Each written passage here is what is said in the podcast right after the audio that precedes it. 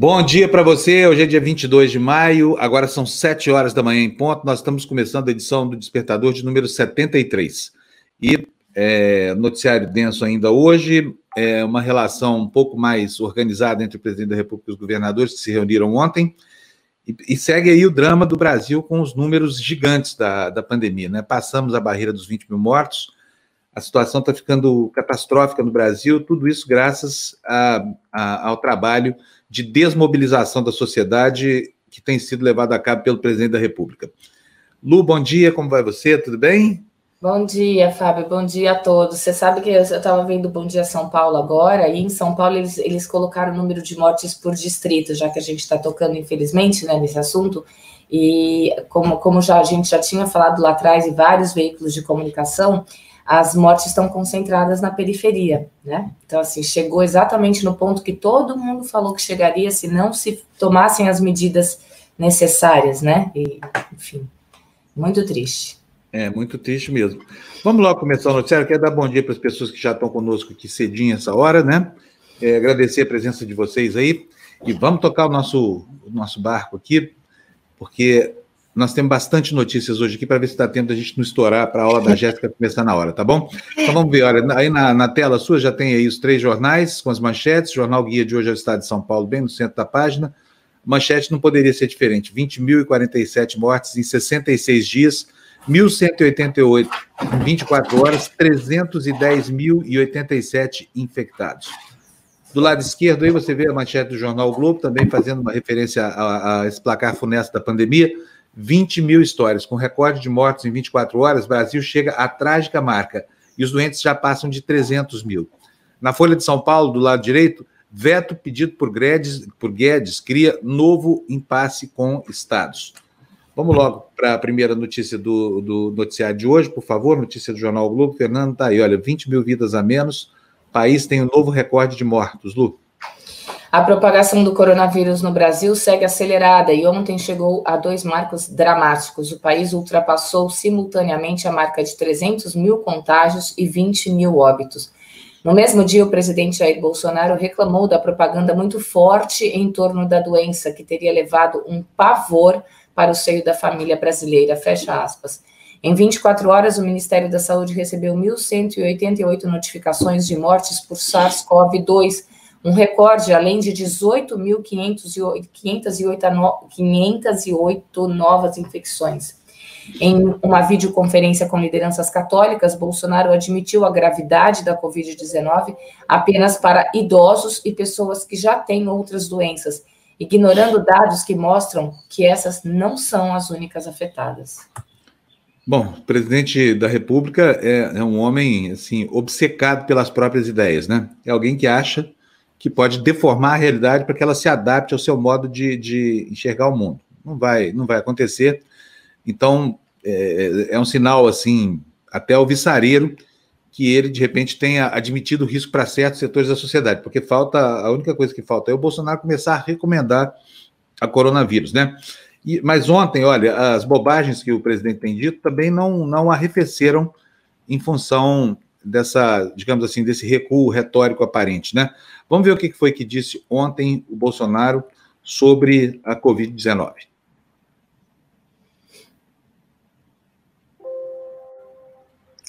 Vamos ver, Fernando? Cadê o vídeo? Toca o barco aí. Toca o Isso. barco. É a vida, é a realidade. É, morre muito mais gente de pavor, é, muitas vezes, do que de um ato em si. Então o pavor também mata, leva o estresse, leva o cansaço, a pessoa não dorme direito, fica sempre preocupada, vou morrer, se, se esse vírus pegar, vou morrer. A vida está aí. Né? Como você faz pesquisa, né? O que, que é mais fácil? Eu morrer de acidente tal ou com esse vírus, ou com outro vírus, ou, ou do coração, sei lá o que for. Então a vida está aí, nós vamos embora um dia. Tá? Se lamenta, mas. Que absurdo, né? Esse presidente é, é, é uma pessoa muito perniciosa faz um mal danado para a saúde, sabe? A gente, se tivesse um, um, um, país presidido por alguém que tivesse um mínimo de juízo na cabeça, não fosse um maluco desses aí, como o Bolsonaro é, a gente estaria com certeza com um placar de mortes muito menor do que esse que tem aí, né? E as previsões são muito funestas, nós vamos ultrapassar os 120 mil mortes, segundo estimativas de, de especialistas aí que estão se batendo com as estatísticas dessa epidemia. É né? muito triste isso. Vamos para o próximo destaque, por favor, Fernando, na tela, nosso, nossas manchetes, por favor. Tá aí, olha, a doença já matou 256 profissionais de saúde no Brasil. É uma quantidade gigante de gente, 256, a maioria enfermeiras, viu, Lu? Pois é, passados pouco mais de dois meses do início da pandemia do SARS-CoV-2, no Brasil, ao menos 256 profissionais da saúde morreram vítimas da doença no país. Uma média de quase quatro por dia, desde que o primeiro óbito foi registrado em 17 de março. Desse total, 143 mortos eram enfermeiros, segundo a contagem do Conselho Federal de Enfermagem, e 113 eram médicos segundo o levantamento feito pelo Globo, junto aos conselhos regionais de medicina nos estados e a sindicatos da categoria. Muito bem. Vamos para o próximo destaque. Vamos nem comentar, não tem muito o que comentar sobre isso, né? Vamos logo para, para o próximo destaque. Fernando, por favor, na tela. Está aí a manchete: STF restringe MP que isenta autoridades na crise. Foi aquela blindagem que o Bolsonaro inventou, não é? Para se resguardar e para proteger os apaniguados dele de qualquer tipo de admoestação posterior aí por causa de erros dolosos e culposos cometidos no curso da pandemia. Vamos ver a notícia, por favor, Fernando. Eu vou pedir para a Lu ler para a gente o tribunal. É, é, deixa eu ler aqui o destaque do o intertítulo. Tribunal reduziu o alcance da medida editada por Bolsonaro que livra agentes públicos de punição por atos durante a pandemia. Proteção não valerá para ações que ameacem a saúde pública e ministros criticaram agentes que desconsideraram a ciência, que desconsideram a ciência. Vai lá, Lu. O Supremo Tribunal Federal decidiu ontem restringir o alcance da medida provisória do presidente Jair Bolsonaro, que livrava qualquer agente público de processos civis ou administrativos motivados por ações tomadas no enfrentamento à pandemia do novo coronavírus. A derrota para o governo, por nove votos a um, foi marcada por críticas duras a decisões de gestores públicos sem embasamento técnico. Muito bem. É, é bom que essas pessoas fiquem é, conscientes de que elas serão punidas se houver erro grosseiro, né? É muito melhor assim, onde já se viu, um país que de repente não pode processar no campo administrativo, no campo civil, autoridades que a gente nota que fazem dolosamente né, uma campanha de desinformação da população. Então, não tinha menor cabimento, foi muito boa a atuação do Supremo, é por isso que, que os bolsominions se insurgem tanto quanto contra o Supremo Tribunal Federal, né? Porque é, um, é, um, é uma instituição feita para dosar a quantidade de poder que um ignorante como Bolsonaro pode usar em, é, contra a sociedade brasileira. Então está muito bom. Mais uma vez se justifica aí a existência do Supremo. Né? Vamos tocar o nosso noticiário, por favor, Fernando. Próxima notícia na tela. Negociações à mesa, depois de almoço com Bolsonaro, Crivella, Crivella, prefeito do Rio de Janeiro, acena com menos restrições. Pessoal do Rio, atenção com seu prefeito aí, hein? Vai lá, Lu. Após almoçar ontem com o presidente Jair Bolsonaro no Palácio do Planalto, o prefeito do Rio, Marcelo Crivella, amenizou seu discurso sobre estratégias de combate à pandemia do coronavírus e acenou com a possibilidade de afrouxar as regras de isolamento social na cidade. Ele disse que submeterá hoje ao Conselho Científico do município um plano elaborado com empresários para a retomada de algumas atividades, principalmente nos setores de comércio e serviços. O anúncio foi feito no mesmo dia em que a capital do estado registrou 127 mortes a mais em relação à quarta-feira, chegando a um total de 2.376 óbitos causados pela Covid-19. Muito bem. É, ontem nós reunimos aqui no nosso, no nosso programa Tertúlia várias opiniões diferentes do PSL até o, o, o PT sobre o que fazer é, para enfrentar a drástica realidade política do Brasil e para implementar mecanismos que permitam a gente chegar mesmo efetivamente ao impeachment, mandando Bolsonaro para casa antes do fim do, do mandato dele. Né? E nós recebemos aqui o deputado Reginaldo Lopes. Eu vou pedir para o Fernando deixar já no ponto aí o, o, o, vídeo dele. É um petista. Ontem ele esteve na, na manifestação em Brasília, que entregou mais um pedido de impeachment ao presidente da Câmara, né?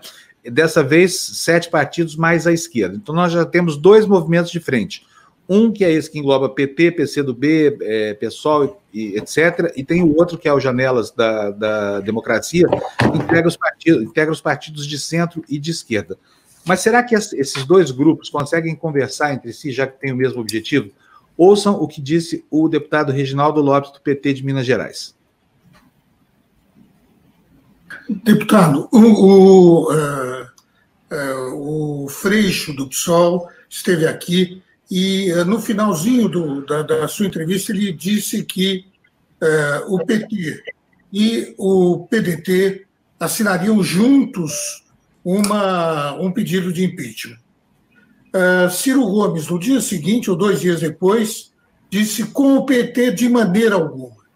Então, uh, eu acho que, vou ser muito claro, vocês estão tendo um duplo, um, um, duplo discurso muito ruim para a sociedade brasileira.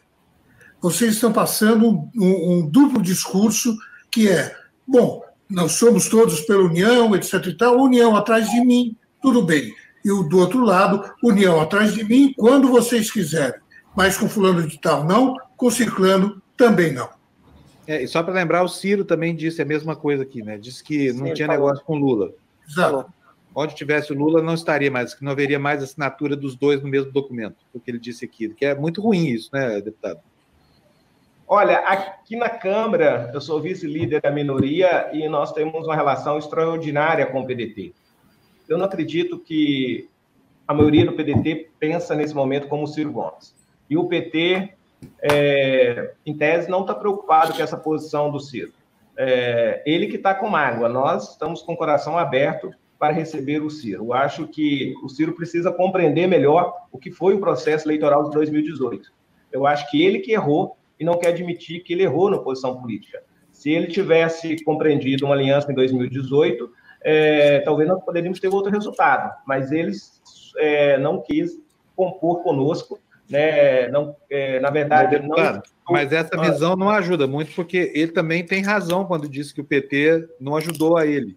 Né? Se a gente for ficar buscando um culpado, não, não vamos chegar em lugar nenhum. Né? Não, estou dizendo o seguinte: é, o Ciro tem que ter um pouco de humildade, é, porque, de fato, se o eleitor tivesse disposição para votar nele segundo turno, ele teria votado no primeiro. O, o, candidato nosso, Haddad, Fernando Haddad, teve 21 dias.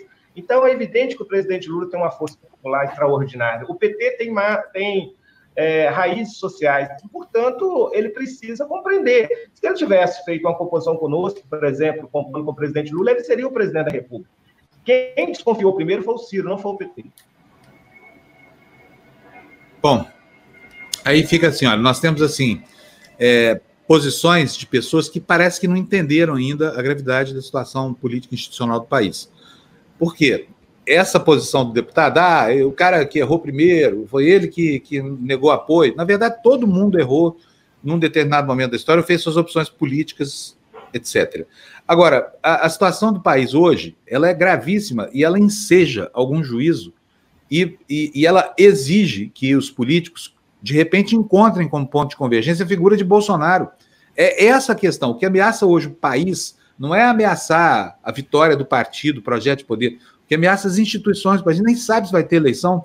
Na última eleição, o Bolsonaro disse que não, não, não, não aceitaria o resultado caso ele não fosse vitorioso. Imagina agora que ele já está lá dentro do Palácio do Planalto, como é que vai ser isso? Então, a ameaça representada por Bolsonaro ainda não é suficiente para motivar os partidos, sequer os partidos de esquerda e, e, da oposição em geral, a se darem as mãos e procurarem um ambiente de união. Quando fica todo mundo procurando aí quem é que está errado, quem foi que nasceu primeiro, o ovo a galinha, essa coisa toda, não vamos chegar em lugar nenhum. E é uma pena, viu?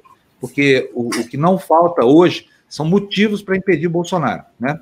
O que falta mesmo é algum discernimento entre essas lideranças aí que ficam querendo trazer para si a brasa para sua sardinha, né? e isso não vai gerar nenhum resultado. Não se trata de um projeto de poder para tirar um grupo do, do, do, do, do Planalto e colocar outro lá. Trata-se de impedir a, a, a, vitória do fascismo, que é o que se anuncia hoje com uma velocidade gigantesca. Vamos para o próximo, próximo destaque, por favor, Fernando. Aí, medida drástica no Nordeste, Comitê Executivo, Comitê Científico sugere lockdown em sete cidades. É, pode ler para a gente, por favor, Lu? Vamos lá. O Comitê Científico de Combate ao Coronavírus do Nordeste recomendou ontem que governadores e prefeitos da região ampliem as medidas de isolamento social e adotem o lockdown, bloqueio total, em sete cidades de quatro estados, devido ao, ao aumento do número de casos de Covid-19 de COVID e ao risco de colapso da rede hospitalar. A sugestão é que medidas mais drásticas sejam tomadas em João Pessoa e Campina Grande, na Paraíba, em Natal e Mossoró, no Rio Grande do Norte, em Arapiraca e São Miguel dos Campos, ambas em Alagoas, e também na capital baiana. Pois é. é vamos botar o próximo destaque na tela, Fernando, por favor. Está aí. É, antecipação de feriados em São Paulo aumentou, quer dizer, a medida deu certo. Né? O Bruno Covas tentou, em São Paulo, é, várias medidas diferentes para tentar é, esvaziar as ruas, não conseguiu nenhuma. Agora, essa história de antecipar os feriados funcionou, mas eu quero ver o que vai acontecer quando chegar segunda-feira. hein? Vamos para o destaque, por favor, Fernando? Tá aí, olha, antecipação de feriados em São Paulo aumenta o isolamento. A Lu vai ler para a gente agora. No primeiro dia do feriadão antecipado na capital paulista, a taxa de isolamento social teve um ligeiro crescimento, chegando a 51% de adesão anteontem. O índice, no entanto, ainda está aquém do que foi registrado no último domingo, 56%, e do que o esperado pelas autoridades sanitárias, 55%, para diminuir o avanço do novo coronavírus na cidade. Segunda tem outro feriado, né? O 9 de, estaremos em 9 de julho, é isso? É, exatamente. É, olha, eu acho louvável o esforço do prefeito Bruno Covas para tentar parar a cidade é preciso a gente entender que os inimigos da, da, da, do isolamento são muitos e são fortes, que eles têm um forte apelo é, sobre a opinião pública, né, usando elementos, inclusive, que são artificiais, por exemplo, fake news. Um massacre que está acontecendo nas redes sociais.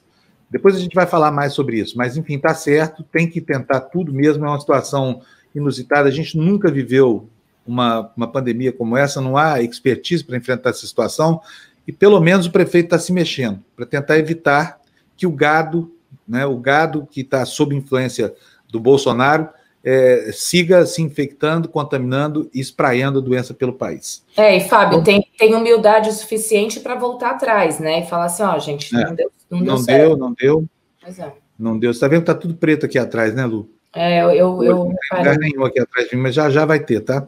Tá Tô bom. Chamar atenção. É, é eu, eu, eu achei que seria proposital, não sei se uhum. Conta do número de mortes, mas eu falei, deixa. É, isso, aqui, isso aqui é uma referência para a gente lembrar que tem 20 mil pessoas mortas no Brasil, provavelmente tem muito mais, Exato. porque a subnotificação muito brava, né?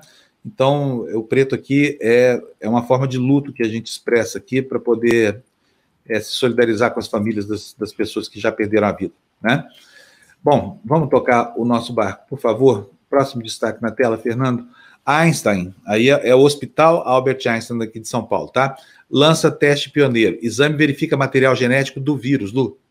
O Hospital Israelita Albert Einstein de São Paulo criou o primeiro teste do, do mundo para a detecção do Covid-19 com base no sequenciamento genético do novo coronavírus. O exame passará a ser usado pela instituição a partir de junho e é visto como mais vantajoso do que o RT-PCR, que o que, que é isso? É o método que é referência para diagnóstico da doença, por permitir a realização em escala muito maior, facilitando a testagem em massa. Enquanto o RT-PCR permite o processamento de 96 amostras por vez, o novo teste é capaz de processar simultaneamente 1.536 amostras, um volume que é 16 vezes maior.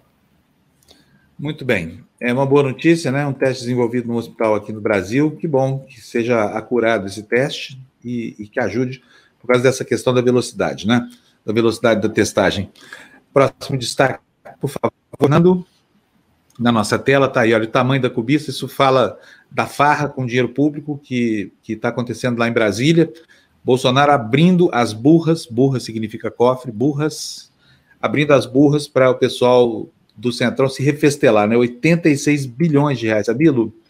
Olha só o dinheirão que essa gente está levando, hein? Imagina a quantidade de negócio que vai sair. O governo Bolsonaro negocia com o Centrão cargos que somam 86 bilhões em orçamentos, Lu.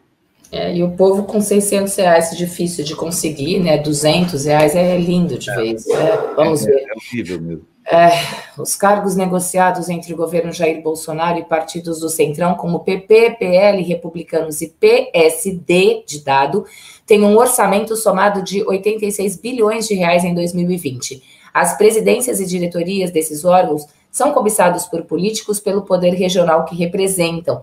Em gestões anteriores, suas estruturas foram utilizadas muitas vezes para desvios. O Fundo Nacional de Desenvolvimento da Educação é o maior desses fundos, com verba de 54 bilhões de reais, libera compras e celebra convênios na área de educação. Sua atuação tem forte interface com os governos municipais e estaduais. Além de organizar a compra de livros didáticos, o fundo controla repasses federais para alimentação escolar. Olha, aí do lado do slide, vocês podem ver é, que está do lado esquerdo, né, embaixo da manchete, estão aí os locais onde Bolsonaro deixou as raposas da política para roubarem, para roubarem mesmo. E provavelmente escolheu essas áreas por quê? Porque aí estão concentrados é, nichos, é, digamos assim, nichos da administração de que ele não faz a menor questão. Então vamos, vamos pegar aqui, olha, Fundo Nacional de Desenvolvimento da Educação. O que, que é isso? Dinheirinho para educação, né? São 54 bilhões, não é dinheirinho, não, é dinheirão, né? Por quê? Provavelmente Bolsonaro acha que se o pessoal do Centrão meter a mão nesse dinheiro aí, não vai fazer falta nenhuma, porque, né, a julgar pelo ministro que ele tem, que equivale a educação para esse governo.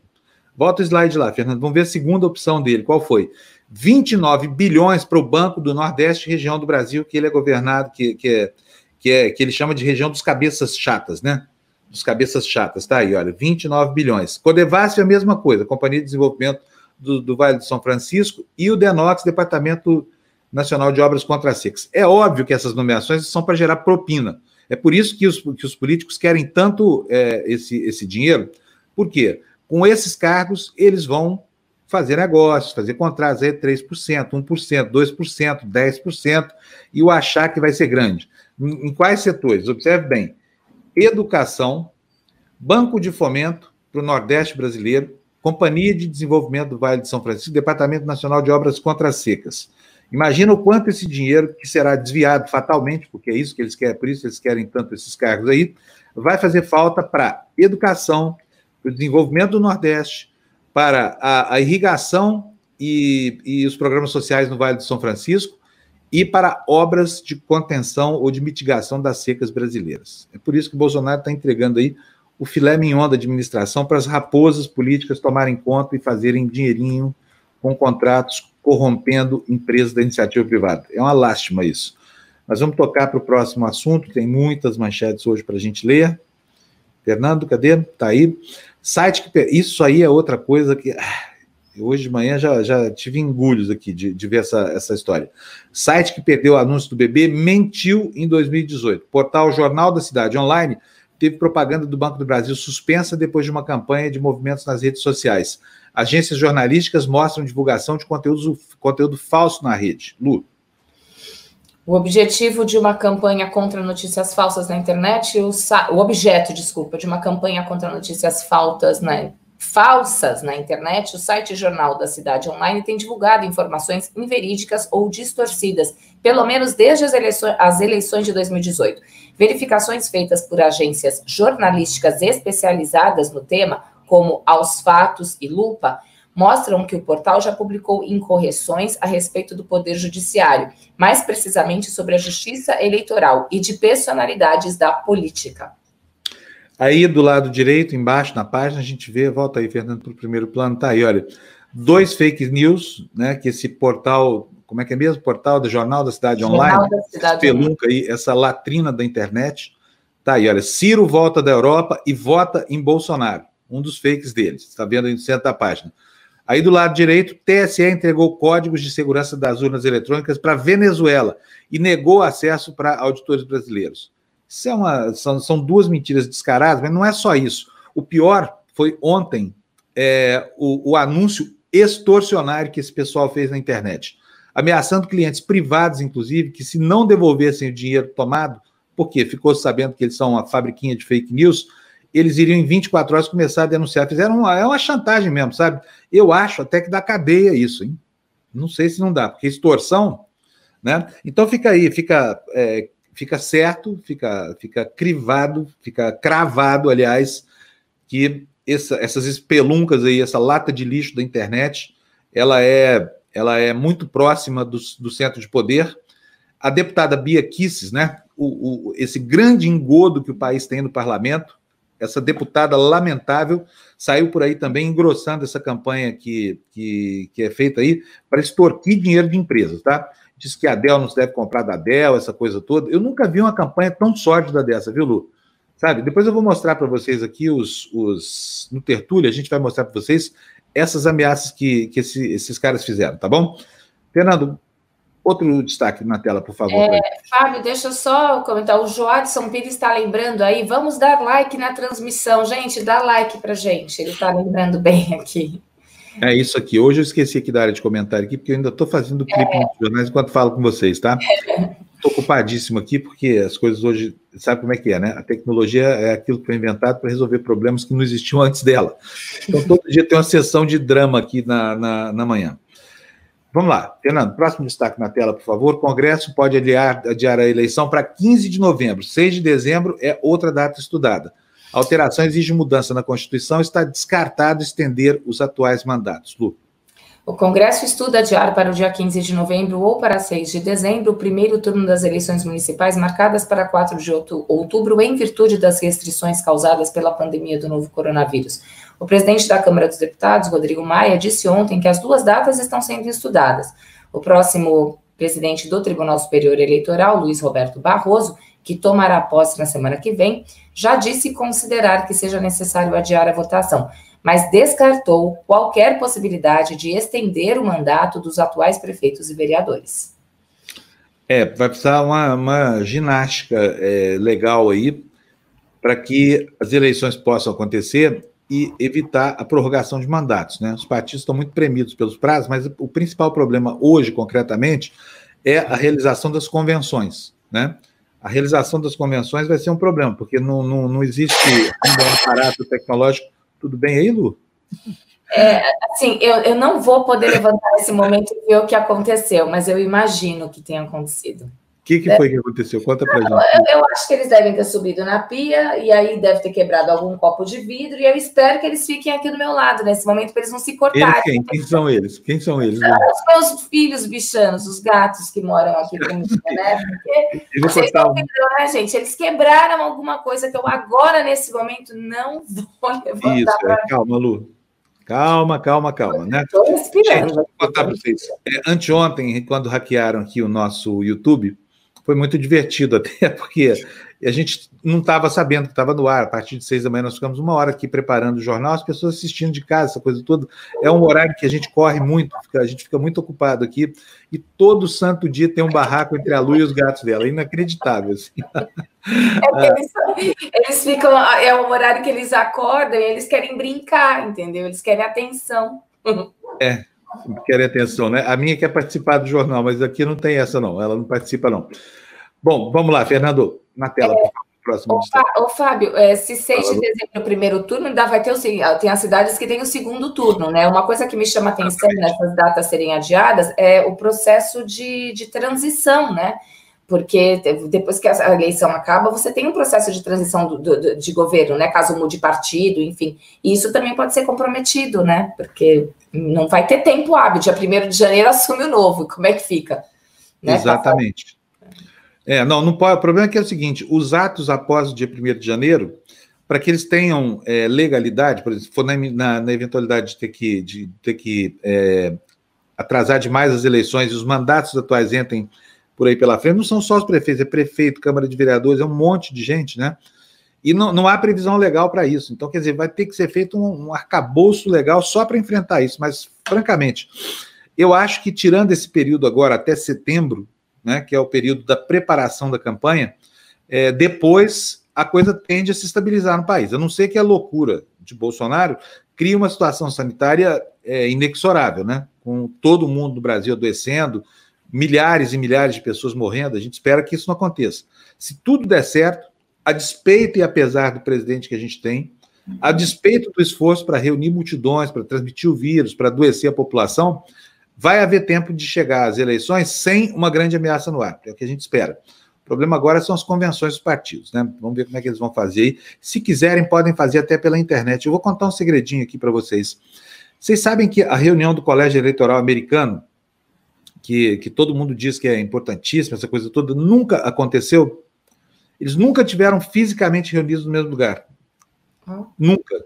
Então é o seguinte: se eles conseguem eleger um presidente à distância, desde quando não havia tecnologia nenhuma para isso, que dirá do Brasil num momento como esse, que você já tem uma informatização que é praticamente universal, um tribunal é, superior eleitoral que está acostumado a esse novo ambiente, porque já há muito tempo trabalha com urnas eletrônicas, com justificação pela internet, essa coisa toda. Quer dizer, a cultura a gente tem.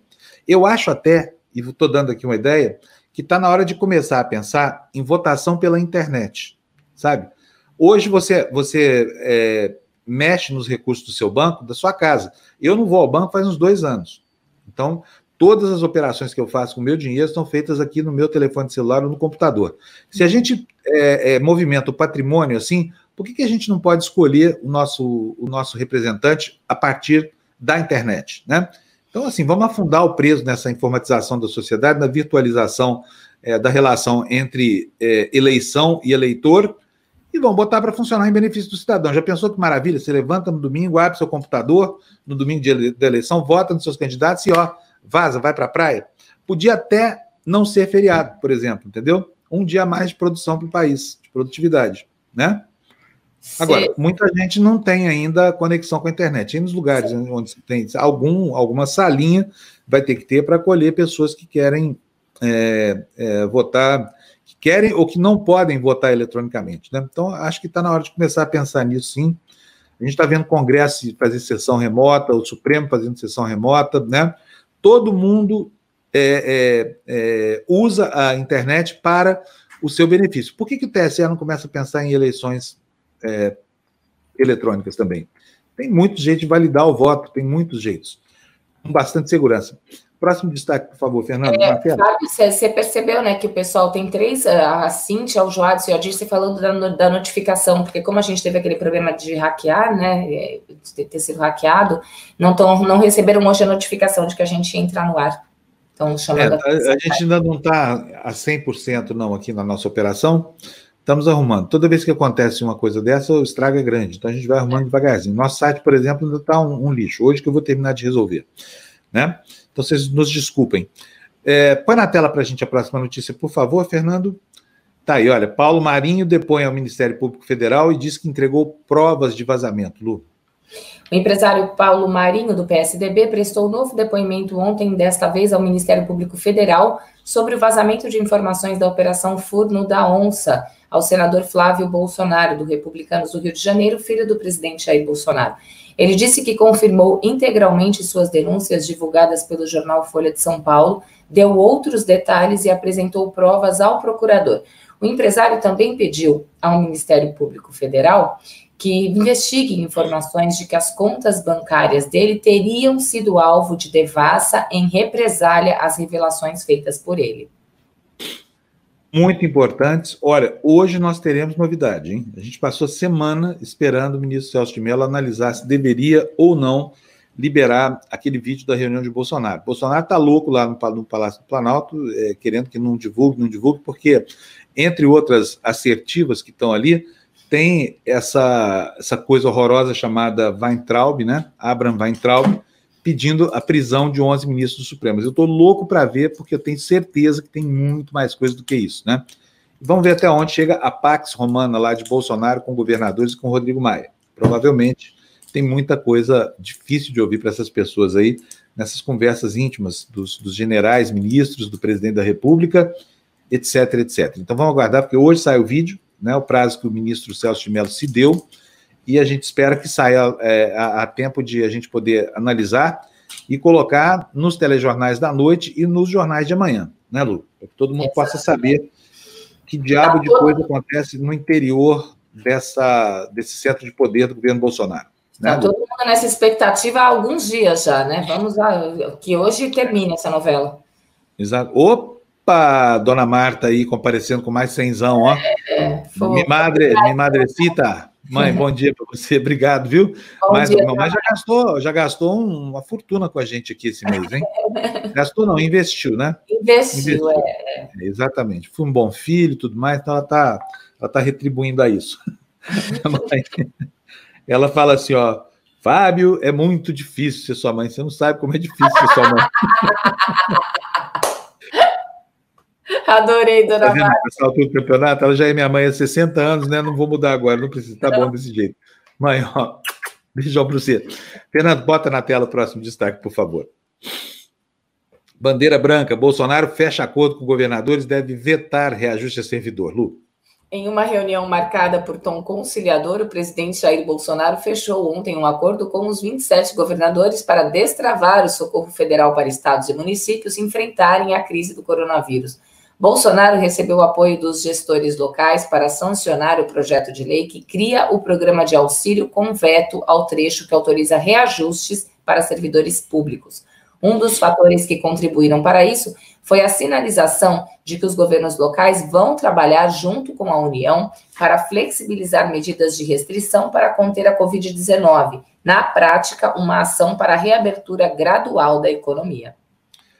Devem ter dado um neuroléptico ontem para o Bolsonaro, sei lá, um, um remédio desse tarja preta aí, para que esse ambiente fosse possível, né? Ainda assim, hoje, se você observar aí na internet, nos jornais, as fotos estão muito engraçadas, porque o Bolsonaro, debochado, era o único sem máscara, o único descumprindo abertamente as recomendações, né? Tocava num, tocava no outro, ele estava ali entre o Rodrigo Maia, ficou assim o tempo todo. Ah, Vocês viram as fotos? Coisa mais engraçada do mundo, eu Rodrigo Maia. Eu acompanhei a transmissão, eu também senti isso. Falei, gente, o Rodrigo tá tipo assim, me tira daqui, sabe? Não me inclua fora dessa, por favor. Mas tá numa doçura com esse presidente, viu? Parece que não ouve o que ouve, sabe? É. Tá numa docilidade gigante, sabe? Ai, meu Deus do céu, que preguiça desses políticos, viu? Bom, próxima notícia já mostra para nós aí o reflexo do o reflexo econômico, né, da, da do lockdown, decorrência, um imperativo da pandemia, mas está aí, a notícia é essa, olha, pedidos de seguro-desemprego saltam 76%. Na primeira quinzena de maio, 504 mil trabalhadores deram entrada nesse benefício, segundo dados do Ministério da Economia. No acumulado do ano, mais de 2 milhões e 800 mil pessoas já perderam seus empregos, Lu.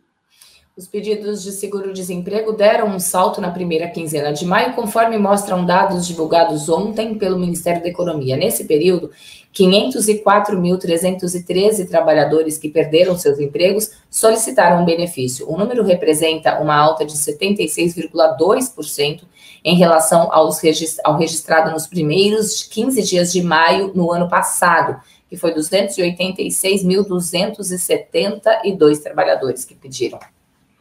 Maravilha. Olha, temos aqui uma doação de cinco reais do Rafael Chaves. Rafael, muito obrigado.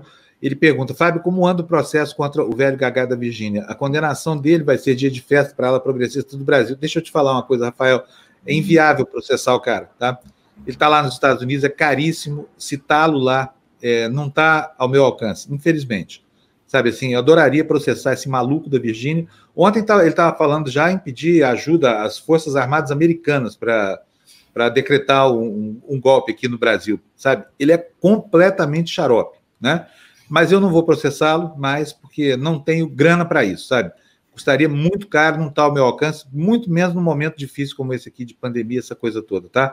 Lamento muito é, não poder dar essa satisfação para o Brasil de ver esse senhor condenado mais uma vez, mas o Caetano Veloso tem feito bem para a gente, tem nos representado bem como litigante é, desse maluco da Virgínia, né? Enquanto isso, a gente espera que o, que o visto dele, que está vencido lá, surta os efeitos que tem que vencer, sabe? Não sei se o Trump vai dar um green card para ele, ele não tem, mas qualquer hora tocam ele de lá. Né? E aí nós vamos nos, nos, encontrar com ele aqui no Brasil. De qualquer forma, eu tenho, tenho tempo ainda. Se um dia puder processá-lo aqui no Brasil e isso for efetivo, a ofensa está feita, a loucura da cabeça dele está dita, isso não vai se perder, quer dizer, o motivo para litigar está tá presente ainda. Mas lá nos Estados Unidos não dá inviável, a justiça americana é muito cara não é para jornalista. Uhum. É, vamos vamos para o próximo destaque, vamos? Lu? Cadê? É, tá aí, arrecadação que... federal. Ah, não, a gente não leu a notícia do, do, não, do, a... do desemprego, né? Não, a gente leu sim, a gente agora está ah, no. Então, tá então vamos lá. Então a notícia é essa aí: a arrecadação federal tem o pior abril da série histórica. A Receita da União com recolhimento de impostos é, cai 28,90, quase, quase um terço, hein? Para 101 bilhões 150 milhões devido à pandemia, Lu. É, a arrecadação de impostos, contribuições e demais receitas do governo federal teve queda real de 28,95% em abril, para mais de 101 bilhões de reais. É o, é o pior dado para o mês da série histórica divulgada pela Receita Federal, com início em 2007, conforme dados divulgados ontem. Em abril do ano passado, a arrecadação havia somado mais de 142 bilhões de reais. Então, a gente viu aí na notícia anterior, né, que o seguro-desemprego quase dobrou, né? E aí nós temos uma queda na, na arrecadação é, federal. E a próxima notícia fala sobre a liberação de mais dinheiro, agora são 28 bilhões, está aí, o governo deve liberar mais 28 bilhões para auxílio, custo do programa emergencial vai superar 150 bilhões. Segundo a Caixa, 52 milhões e 300 mil pessoas já receberam ajuda. Maia defende ampliação de medidas tomadas para enfrentar a crise do coronavírus, Lu. A necessidade de ampliar os gastos para o programa ocorre depois de o presidente Jair Bolsonaro sancionar com vetos o projeto aprovado pelo Congresso Nacional que amplia os beneficiários do auxílio emergencial. Com a nova medida, o custo do programa saltará para 152 bilhões de reais. A ampliação do orçamento não leva em conta a eventual extensão do auxílio para além de três meses. No entanto, o ministro da Economia, Paulo Guedes, avalia a possibilidade de alguma continuidade com valor menor para dar um fim gradativo ao programa, que seriam aqueles 200 reais, né, Sim? É, exatamente. É, 200 reais que, que não dão para nada, né? De novo, eu, eu, insisto aqui, Paulo Guedes, vai você viver com 200, né? Ficar impondo esse, esse sacrifício para nós, não dá não, meu filho. Para nós não, para quem precisa, né?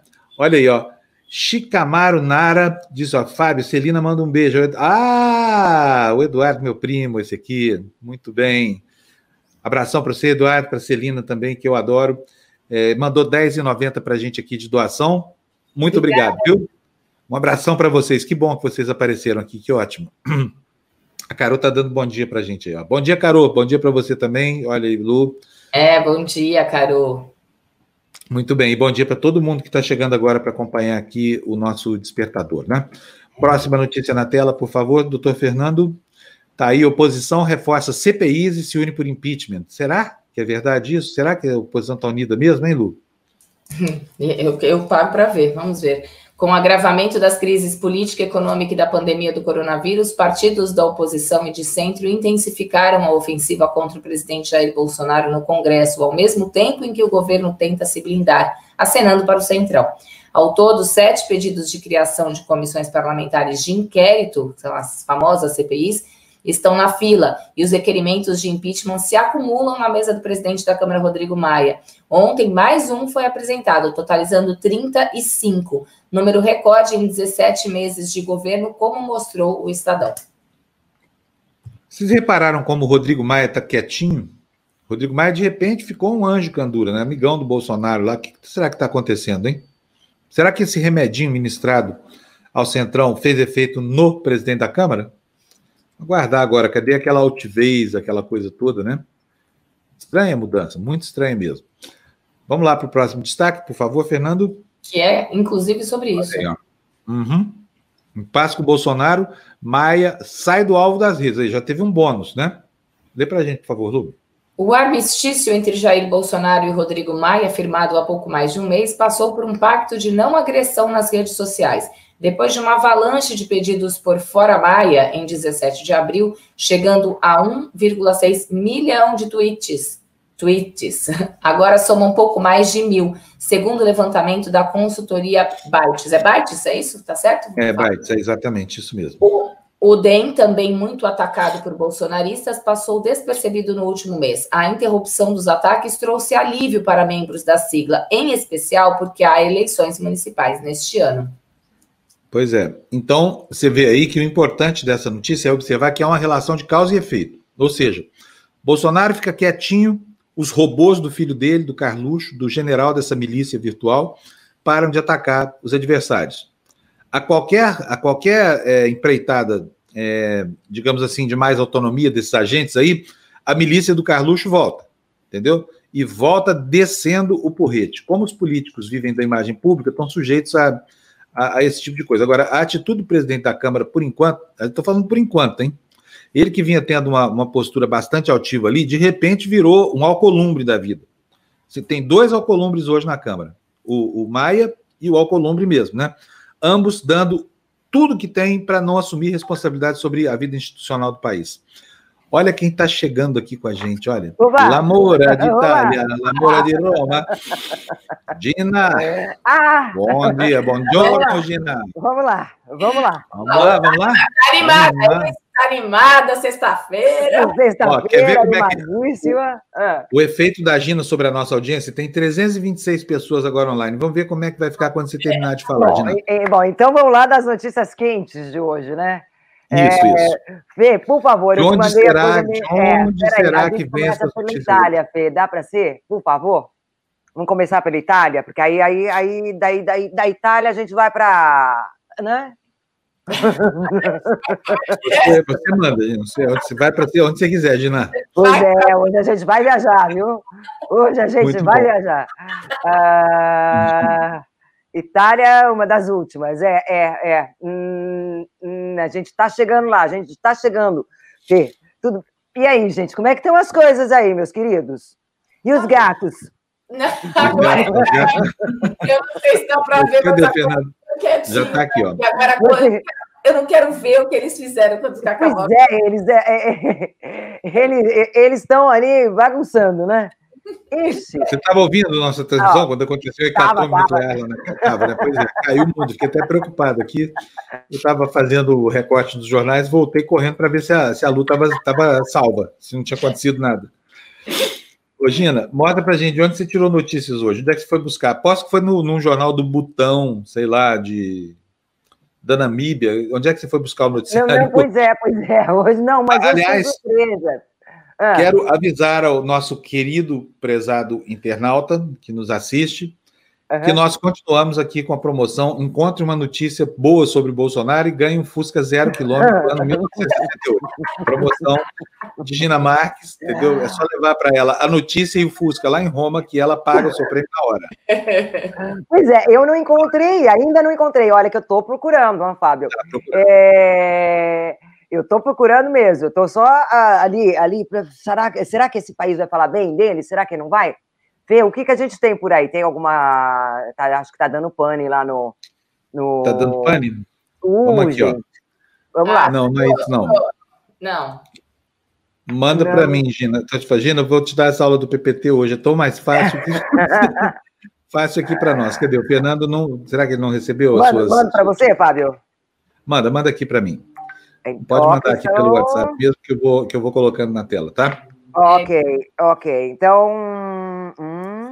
estão no Slack. Mas André. vamos fazer o seguinte: está no Slack aqui, eu vou pegar aqui, Gina, enquanto você ah. vai contando para a gente as outras coisas que não dependem desse material, tá? Vamos lá. E como é que está o noticiário hoje na Europa? Ah, o que está acontecendo? Uh, eles estão ainda assistindo à abertura né, das, das lojas, etc. E, olha, esse é o italiano.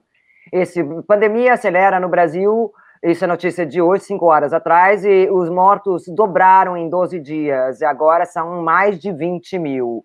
Quer dizer, o gigante sul-americano, mais de 310 mil, mil pessoas contagiadas, é o terceiro país mais atingido. A, a revolta contra Bolsonaro e aumentam a, a, os pedidos de impeachment. Esse é o La Stampa, é um grande jornal italiano.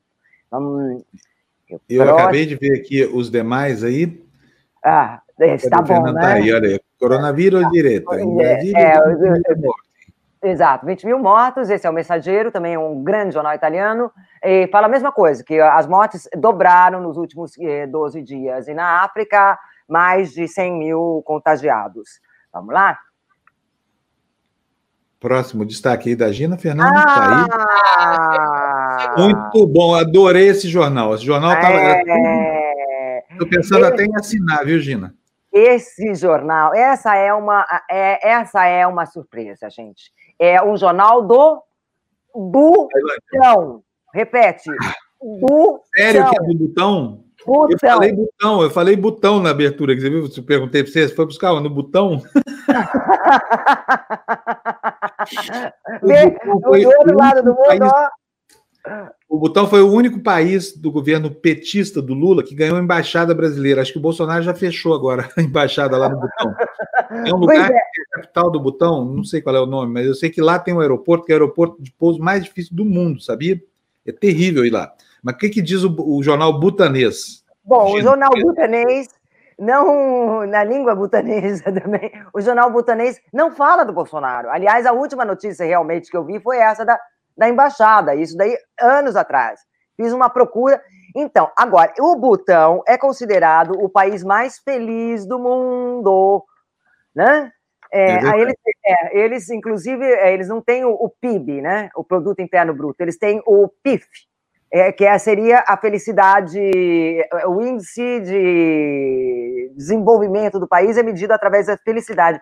Tanto que o rei, que é um, um rei jovem, né, que tem 40 anos, ele, quando ele completou 40 anos, o primeiro-ministro pediu para que cada um dos habitantes, são 800 mil a população, cada cidadão é, cachorro uh, abandonado, não um, um, cachorro de rua. Quer dizer, isso é maravilhoso, isso é o país, é, é o ideal. Então, por que, que não tem Bolsonaro no Jornal do Botão? Porque, Porque o país vai ser muito É. Não é? Não faz sentido? É. Não tem Bolsonaro, você fica feliz. Exato, exato. Faz, todo sentido, faz todo sentido. Se é medida a felicidade, claro. não dá. Não tem como. Não Tenho certeza que eles jamais teriam alguém para infelicitá-los, como, como os brasileiros resolveram ter aqui, né? Olha, pois deixa é. eu falar. Eu vinha até aqui com um fundo aqui, essa imagem que está aqui atrás de mim, com fundo preto. É, é uma homenagem às famílias que já perderam, né? As 20 mil famílias que já perderam pessoas para a pandemia. Agora, com a sua entrada aqui, o programa fica mais alegre, então eu mudei o cenário aqui, viu, Gina? Eu continuo é, me condoendo aqui por essas mortes, sabe? Mas eu coloquei aqui de volta um cenário que a gente perdeu por enquanto para a pandemia. Esse é um lugar que eu não conheço, é o balneário de Sharm el-Sheikh, que fica no Egito, no, no, no extremo leste do, do Egito, e dizem, eu gosto muito de mergulhar, sabe?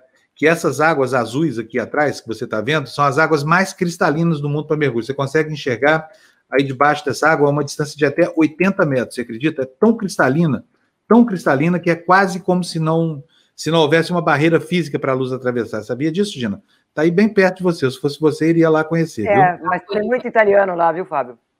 Tem, né? É, um super balneário, né? Deve estar super vazio lá. Eu queria saber como é que esses balneários estão sobrevivendo, porque lá é só turismo, não tem mais nada além de turismo, né? Então, não é, sei como é que tá. É, na, é, na África... É, o Egito vive muito de turismo mesmo, né? E, e Sharm el está cheio de discussão aqui para fazer lá, e as discussões. Tava, tava, tava, tava. Tava, tava, tava. Mas, Fábio, então, vamos lá sair do botão ah, e vamos, vamos para outro lugar que Escalafobético, como esse sim, é, lugar bem ah, é, Não, ainda o botão, isso ainda a gente está no botão, para dizer, ó, tem foto aí, mas não, não, não tem Bolsonaro no botão. Ah, esse não, esse não é botão. Este daí... Olha que grafia linda, que, que escrita não é, linda desse, desse jornal. É. Que, que, que é, é isso, Gina?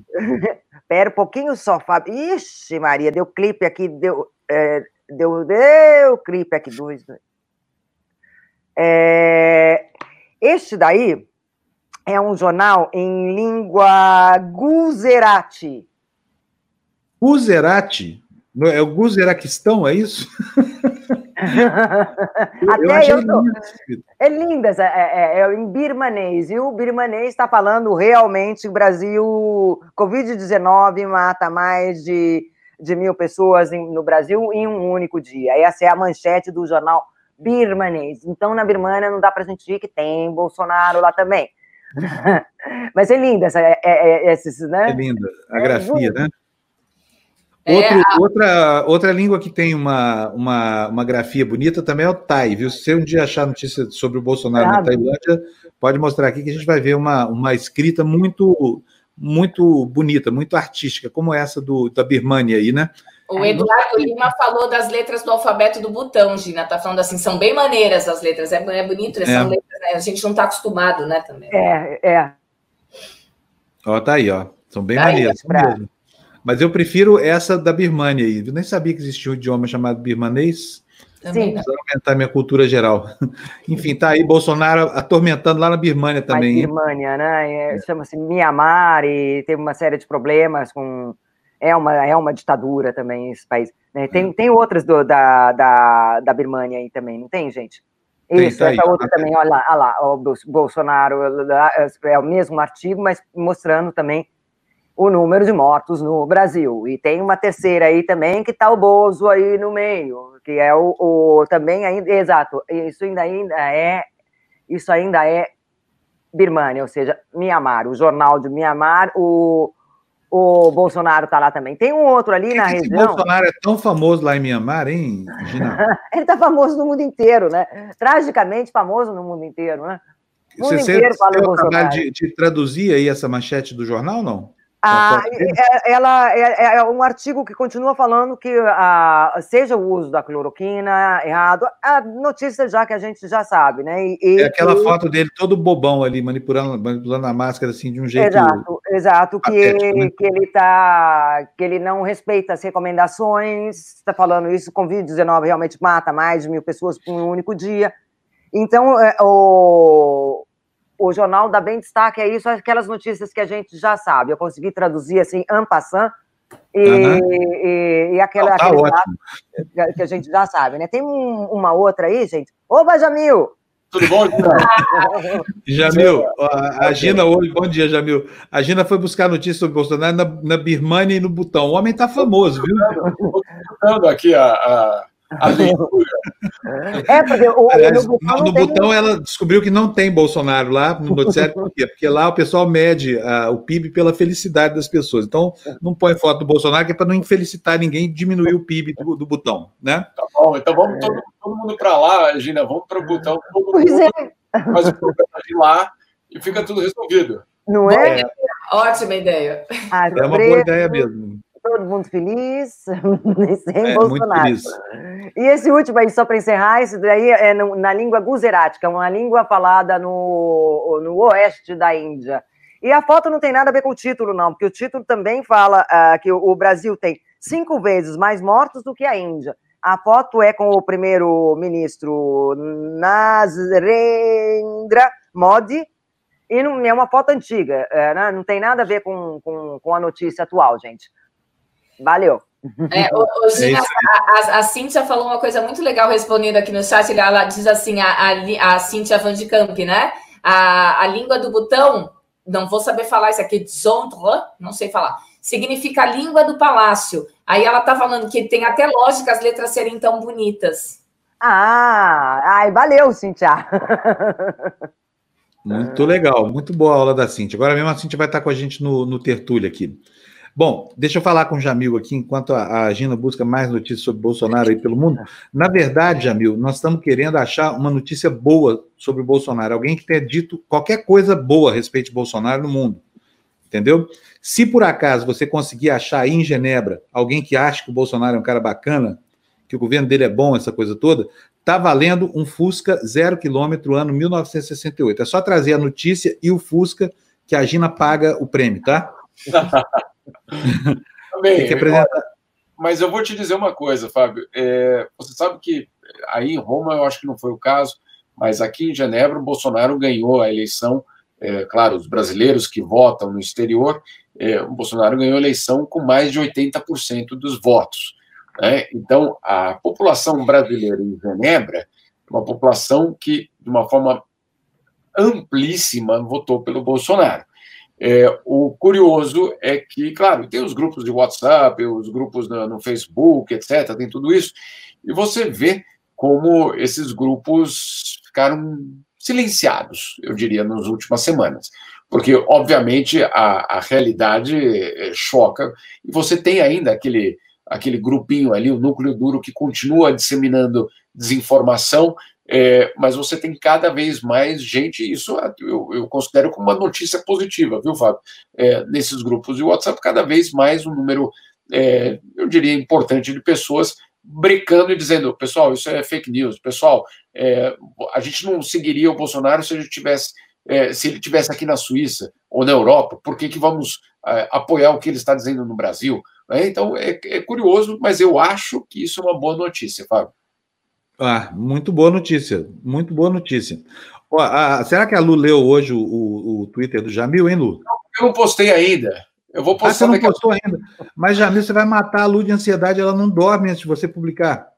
Por isso que ela está nesse, nesse cansaço todo hoje, nessa sexta-feira lá, a carinha dela ficou a noite inteira acordada. e qual é a notícia hoje, Jamil? Tá, Não, tá, tá fechado o teu microfone. Lu, você está sem... Microfone fechado, Lu. Microfone fechado. Microfone fechado. Vamos Verdade. Desculpa. Isso. Agora eu lembro antes de dormir, eu sempre coloco no blog do Jamil, isso eu faço é, é toda noite antes de dormir, assim, né? Eu faço mesmo. É, acostumei. Obrigado. Obrigado. Então, olha, mas a notícia aqui hoje, é, eu, pelo menos aí, não tem nada de positivo, uh, Fábio. A, a OMS publica o seu relatório diário né, sobre os casos no mundo.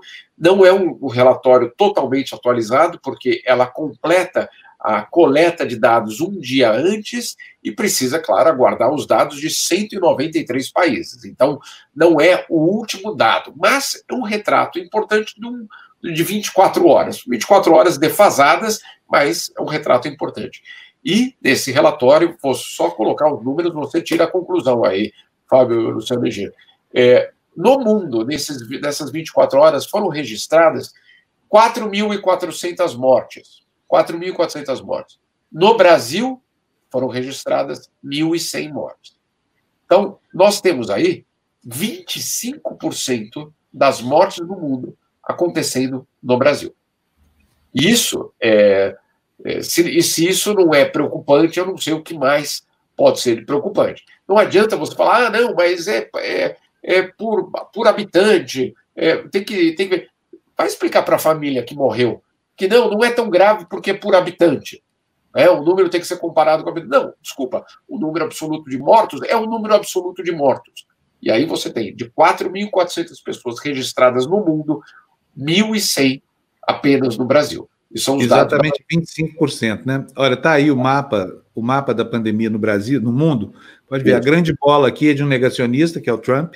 A segunda Isso. grande bola é a do Brasil. Olha que, que absurdo, né? Você pode ver, você pode ver aí, Fábio, que esses dados estão defasados. O do Brasil ainda não tinha chegado aos 20 mil. Nós já sabemos uhum. que tem mais de 20 mil mortos, mas o que é importante colocar é que você tem, sim, uma, uma, um retrato importante daquelas 24 horas.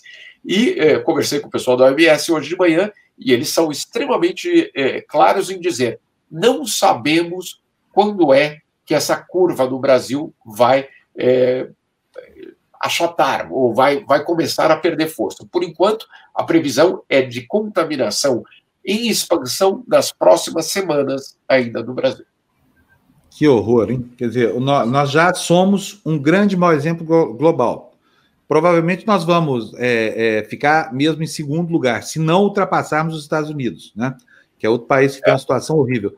Agora, Fernando, põe o um mapa aí na tela, por favor, só para te mostrar uma coisa. Olha, vocês estão vendo aí, ó, a Índia embaixo, né? É, Paquistão, Afeganistão. Esse paísinho que fica aí no norte da Índia, quase lá no cucuruto da Índia, é exatamente o botão. Sabe quantas mortes teve ali? Deixa eu mostrar para vocês aqui, ó. Isso aí é o quê? Esse é o botão? Eu não consigo ler não, aqui. Nepal. Tá muito Nepal. Aqui está muito é. pequeno aqui na tela. Botão, 21 mortes, né? 21 não, não. casos. Não. 21 casos confirmados. Zero, Zero mortes por enquanto. Então, está aí. Talvez seja por isso, a, a, pandemia deve ser lá algo muito novo, e é por isso que talvez Bolsonaro não seja famoso no país ainda, porque mesmo no, no, no país das pessoas mais felizes do mundo, né, a imagem do pior estupício do mundo vai causar espécie. Quando isso virar um problema lá, a pandemia, provavelmente vão se lembrar muito do Bolsonaro, né, que é um agente da infecção no mundo. Já não é mais, Bolsonaro não é mais importante do Brasil, é importante no mundo como agente dessa infecção, né, Jamil? Exato, e, e de fato, é, ontem todos os jornais é, europeus, ou pelo menos os grandes, traziam na capa, inclusive, é, o Bolsonaro, uma a Gina já deve ter mencionado isso, mas o que eu insisto é que não é só a opinião pública é, e os jornais que estão colocando o Bolsonaro na capa. A crise é, do Brasil, a crise, é, eu diria, sanitária e política no Brasil, ela está dentro dos debates é, da OMS, da ONU, é uma crise absolutamente real e é uma crise que preocupa muita gente por vários motivos. Primeiro, claro, pela própria população brasileira, mas também por conta do que pode representar o Brasil em termos de contaminação na América do Sul e até mesmo no mundo. Então, se você não tem é, uma estratégia, não é, não, te, não é não são só os números que preocupam. Os números, claro que preocupam, mas é a falta de estratégia, é a falta de um plano e a falta de um horizonte. Então, se você tem números crescentes e ao mesmo tempo você não tem um plano, é, não adianta você achar que o vírus vai desaparecer. Ele não vai desaparecer. É. Tá bom, Jamil. Temos mais alguma coisa? Não, era isso por enquanto. É isso, né? Olha, é isso, só um outro detalhe. É, ontem, aqui era feriado, eu saí com as crianças e em 10 minutos de saída de caminhar, eu fui parado três vezes por pessoas me perguntando: e o Brasil? O que está acontecendo? Em 10 minutos. Aí eu decidi voltar, e... vou, vou voltar para casa. Você, dentro de casa está mais seguro, né? Salvo da curiosidade geral. É muito difícil ser brasileiro no exterior hoje em dia. Não está fácil, viu, gente? Não, vida dele não tá. Ontem foi impressionante. Eu fui sair de bicicleta. É, três pessoas, claro, cidadezinhas pequenas, aqui todo mundo se conhece, tá, aquela coisa. É, é, aqui é o interior, né? Então você, você sai da, da, da pracinha do interior, todo mundo, pô, e o Brasil, e o Brasil, o Brasil. Tá, um abraço. Eu não, não, vou, não vou explicar, não. Vou para casa, pessoal, vou para casa. Acabou. Não, ótimo. Bom, Jamil, então. Bom, bom fim de semana para você aí em Genebra. Aproveita bastante aí que agora a liberdade voltou, né? Graças é, a Deus. Enquanto a gente sofre aqui, porque provavelmente isso, isso, aqui no Brasil vai continuar sendo um pesadelo, enquanto tiver gente querendo acabar fora da hora com, com o nosso lockdown, que nunca houve. Enfim, vai bom fim de semana para você em Genebra, tá bom? Bom fim de semana para vocês. Ó, falei que eu ia mostrar, subiu 20 a, a, pessoas simultâneas aqui, viu, Gina? Quando você entrou, tá? Muito bom, quase 10% de aumento da nossa audiência, tá bom? Perfeito, gente. Um beijo. Vamos, então. beijo. Daqui a pouquinho a gente se encontra lá no Tertúlia, tá, Gina? Ok, valeu, gente. Um beijo, tchau, tchau.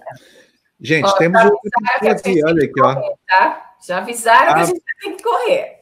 Já avisaram que a gente tem que correr. 8 e 6, meu Deus, Jéssica, tudo bem? Tudo bem com vocês? Bom dia. Bom, Bom dia, dia professora. Tudo bem? Hoje é dia de relaxar, né? Já estou aqui assim, ó, na cadeirona aqui que eu, que eu comprei. Ah, e hoje é dia da aula da Jéssica que eu gosto, porque é só fazer. Ah. Obviamente, né? Só alongar, só ficar bonitinho, né? Hã? E olha, o pessoal acha que alongamento é uma coisa fácil, não é fácil, não, hein? Quero ver o Fábio fazer um alongamento e depois me falar que está relaxando. Vou fazer o teste. Depois de 70 dias sentado nessa cadeira, você quer que eu, que eu faça qual mesmo exercício? Alongamento? Eu vou fazer um é. encurtamento aqui para poder aguentar os próximos 70 dias. Não, vamos fazer atividade física. Hoje, então, dia do alongamento. Traga só o seu colchonete e a sua disposição e venha alongar para ficar preparado para o final de semana. Muito bom. Vou lembrar o Fernando para abrir a live da, da, da Jéssica, né? André e Fernando abriram a live. Já abri, já, já, já ah, então tá bom. Mas essa, essa turma está muito competente aqui na nossa produtora, né? Ela já está tá fazendo bem para o pessoal. Está tudo certo já. Então, um beijão para você, Jéssica. Boa aula, tá? Vou estar tá assistindo aqui atrás, tá bom? Não se esqueça, você que vai fazer a aula da Jéssica, de mandar suas fotos aí. Tá valendo um quilo de alimento para cada foto que a gente publicar, que você mandar para ela, tá bom? A gente já está com um caminhão lá na porta da, da, da Jéssica lá para ela botar o arroz, o feijão e a farinha que ela conseguiu lá. Então, beijão para você até daqui a pouco, tá? Beijo. Beijo, até daqui a pouco. Espero vocês. Tchau, professora. Bom, vamos lá para nossa corridinha, vamos? Corredor. É, tava... Qual é o slide aí, Fernando, que eu estou perdido aqui? Qual é? Esse aí. Marinho cita devassa em contas e pede investigação. Já lemos esse aí, não? Não, é só, mas é não, só né? manchete, né? Vamos lá. É só manchete agora. Então vai lá, Lu. Marinho cita Devassa em contas e pede investigação. Suplente do senador Flávio Bolsonaro requisita ao Ministério Público Federal que apure notícias de que seus registros bancários estariam sendo vasculhados. Próximo destaque na tela, Fernando, dedo nervoso aí. Passa, passa, passa, passa. Vixe, Maria, demorou, demorou, demorou. BB libera anúncio em site acusado de fake news. Área de marketing comandada por filho de Mourão considerou o veto exagerado no dia anterior, Carlos Bolsonaro havia criticado a medida. Quero dizer o seguinte: eu sou correntista do Banco do Brasil, estou fechando a minha conta nessa espelunca. Se o meu dinheiro está sendo usado para gerar lucro para o Banco do Brasil, pagar por esse material é, da milícia do Carluxo, eu estou fora do Banco do Brasil. Recomendo a você que faça o mesmo. Já é uma porcaria de banco. Agora, usar o dinheiro do correntista e do governo para pagar fake news, para destruir a democracia, Banco do Brasil, adeus para você, meu filho. Ó, Tchau, prezado. Vou para outro, vou para o Bradesco. Tá? E se o Bradesco começar a financiar fake news, eu vou para o Itaú, para o Santander, vou correr longe do fascismo, fazendo uma, um périplo bancário aí com meu, o meu dinheirinho, que não é muito, né? mas somando todo mundo, todos os indignados aí, pode fazer uma, uma torrente. Vamos lá para o próximo destaque, Fernando. Na tela, por favor. Próximo destaque, próximo, próximo. Tá aí. O Ministério Público Federal quer investigar verba de propaganda. Procuradoria Federal dos Direitos do Cidadão solicitou uma investigação para garantir transparência em gastos de publicidade. Sabe por quê? Porque esse governo aí está fazendo a mesma coisa que fazia o governo do Lula, está despejando dinheiro nos amigos. Tá? É um vício que prometeram sanar, mas, enfim, se embrenharam aí no, no, no, no descaminho. Vamos para o próximo destaque, por favor, Fernando. Próximo. Lu. SCAF vira réu por repasse de 5,1 milhões de reais da Odebrecht. Isso, esse repasse teria sido feito durante a campanha de 2014, né? Só para a gente lembrar o governo do estado. Exatamente. Estoque para produção de cloroquina diminui. O governo pretende entregar até agosto 6 milhões e 700 mil comprimidos. Principal fornecedora de insumos, a Índia restringiu as exportações. Isolamento vai a 51% na capital, litoral cerca praias. Em todas as cidades ao norte, quem chega de fora é abordado em barreiras sanitárias, até tratores são usados para erguer essas barreiras.